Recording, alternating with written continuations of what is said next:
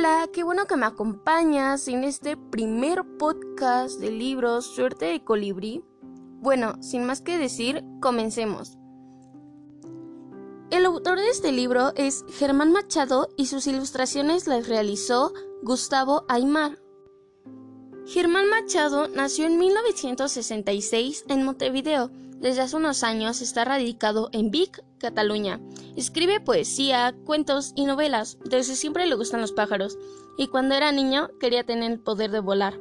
Pero se tuvo que conformar con andar en bicicleta.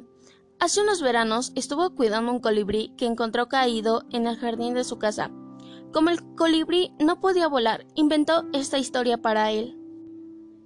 ¿Puede un colibrí borrar viejos rencores? ¿Puede algo tan frágil y pequeño juntar los afectos distanciados? Cuando Roberto, un futbolista retirado, encuentra en su jardín un pájaro con el ala lastimada, decide cuidarlo unos días, hasta que mejore, sin saber hasta qué punto un colibrí puede cambiar la vida de todos, especialmente la de Mateo, el chico de la casa de al lado, que lo ayudará a cuidarlo y se encontrará con muchas sorpresas entre lo que los rodean.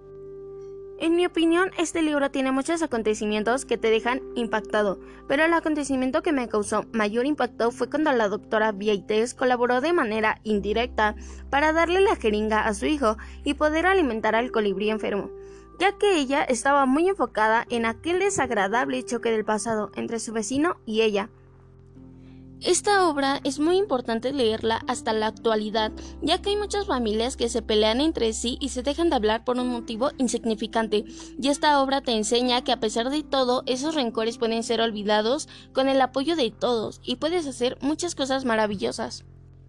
Yo recomendaría mucho este libro ya que al pasar cada uno de los capítulos te va enseñando cosas nuevas y te va diciendo cómo al pasar el tiempo esos rencores del pasado entre vecinos se van olvidando y se van convirtiendo en un lazo muy fuerte, es decir, te enseña una gran lección de vida. Gracias por acompañarme en este primer episodio del libro Suerte de Colibrí. Adiós.